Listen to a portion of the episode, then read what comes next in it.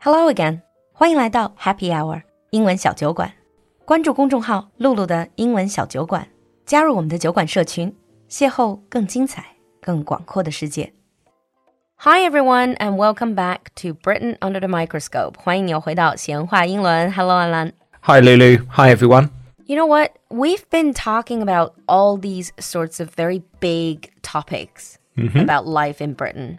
And now it's approaching summer. I'm kind of in a more lighthearted mood. Let's talk about something more lighthearted.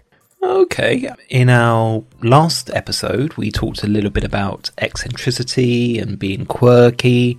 So I thought today, let's talk about some festivals and some quite unusual customs. Unusual customs. Yes. Because when you say festivals, first of all, I think of all these traditional festivals, a lot of those we talked about before, like Christmas, Oh, you know, yeah. like Easter, a lot of them religious as No, well. no, no. That's it. We're going to be talking about some traditional but very quirky festivals. Oh, okay. I truly don't know anything about that. I have no idea what you're going to talk about. Shoot, hit me. Okay. Well, let's start first of all with an unusual custom. This is something we call Morris dancing. Morris dancing. Yeah. Morris dancing. I think I've seen it in some very old British comedy. What is that? Well, Morris dancing is a type of traditional dance. Actually, it was a fertility dance. Fertility. Fertility 是指生育, Yeah. sort of like a traditional belief, like dance like that, then you get babies. Yes, but also to ward off evil and bring good luck. 你让我想到了跳大神。 Yeah. It is a bit bizarre. It's done with men. Uh, men are the ones that do the dancing. Okay. They dance with bells around their legs, flowers in their hair, and they hit sticks and wave handkerchiefs in the air as part of the dance. Oh, you know what? After today's recording, I'm definitely going to go online and check out some clips, video clips of Morris dancing. That's an, it can be quite popular in some areas. They have competitions for Morris dancing Wow. as well. They also have variations of Morris dancing. So some of them have tried to do it to techno, to People were trying to keep up with time, yeah, yeah, but always men. always men. Mm, very interesting. I, I just can't really picture, you know, flowers in the hair, bells around legs, and sticks and handkerchief. Well, I think what we can do is, I think we should definitely add some photos of this. Mm, definitely. So check out the photos in today's keyword session. Yeah. All right. So that's Morris dancing. Okay. Any other customs? Let's go a little bit on to festivals, annual events. So I think before we talked a little bit about Shrove Tuesday. Mm, I don't believe we have. Okay, well, very quickly, Shrove Tuesday is the day before the start of Lent. So Lent is a 40 day fast. But Shrove Tuesday is also known as Pancake Day. I thought Shrove, this whole idea is very religious.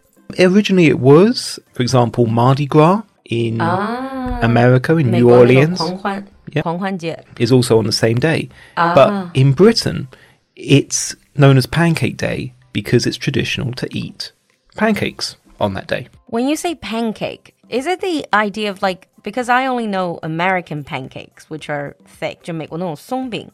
Is it like that? British pancakes are a little bit like crepe.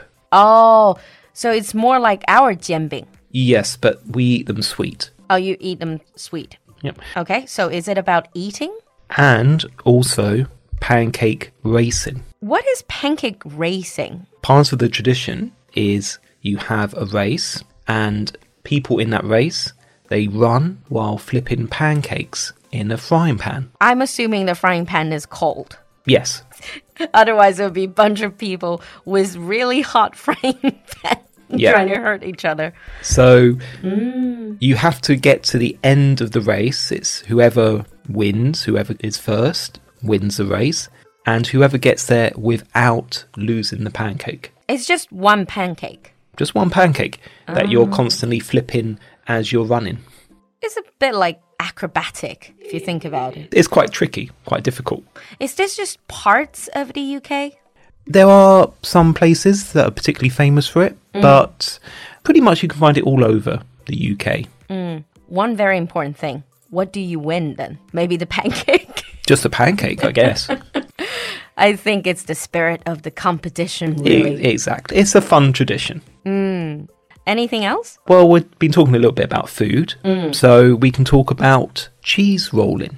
Oh, this one I've actually heard of. Once I was sharing with my students about weird holidays around the world. Mm-hmm.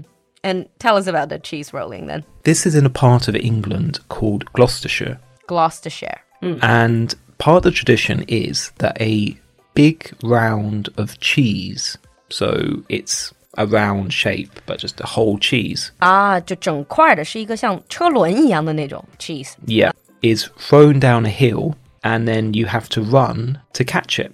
You're catching up with your cheese. Yes. The first person to grab the cheese wins the cheese. So this is a hill. Is it steep? It is very steep. It's actually very popular, but quite dangerous. I could imagine people chasing their cheese, cheese rounds down the hill. There'll be lots of them. yep. It's not that uncommon to get broken bones. And shall I ask what is the point of cheese rolling? So you can win the cheese. I thought that was your cheese to begin with. No, no, no. That's the community cheese that they throw down the hill. So maybe if you can get the cheese, Yeah. you get the cheese. There you go. I see. I know every country has their own s- strange traditions, but this is a bit of an interesting one. So, talking about racing, this is a particularly famous race in England. It's in a place called Dorking, which is in southern England. It's actually quite close to where I come from. Okay, what are they chasing this time? Uh, well, they're not chasing anything, it's more about what they're carrying What are they carrying? their wives. Wife carrying.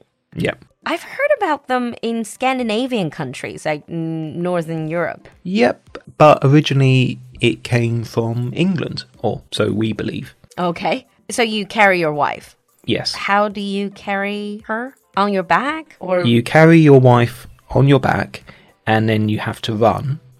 The first person or the winning couple gets a hundred pounds and a barrel of ale. ale is just English beer. Yeah, it's a type of English beer. The wives have to weigh at least fifty kg. Ah, so if you're too slim, I was just going to ask if then wouldn't it be unfair because some wives would be a lot bigger or a lot smaller than other wives? Yeah, So you have to weigh at least 50 kg. at least. But actually, it's not that unfair because the man with the heaviest wife gets a pound of sausages. The version I've heard is that whoever wins the race, you get beer the same weight as your wife. Oh yeah, That would be another version. That's another version.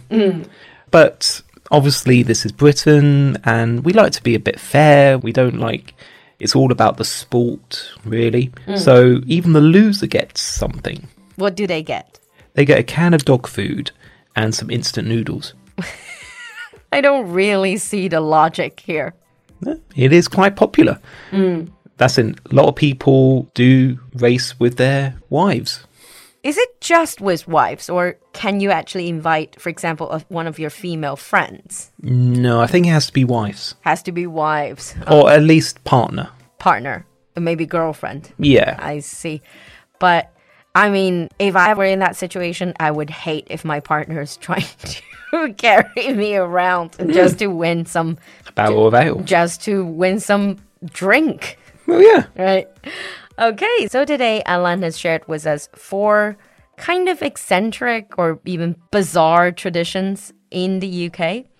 We do have a lot of those in China as well. So, for those of you who are listening to this show, if you have ever experienced any eccentric, um, quirky holiday festivals, customs, leave us a comment in the comments section. We would love to read them. Absolutely. So until next time. We'll see you next time. Bye. Bye. 酒馆的进阶口语课第十三期正在招生中，七月初开课，本周三六月二十三日晚上八点，露露还有一堂免费试听课。如果你对酒馆课程感兴趣，那就赶快联系小助手来试听吧。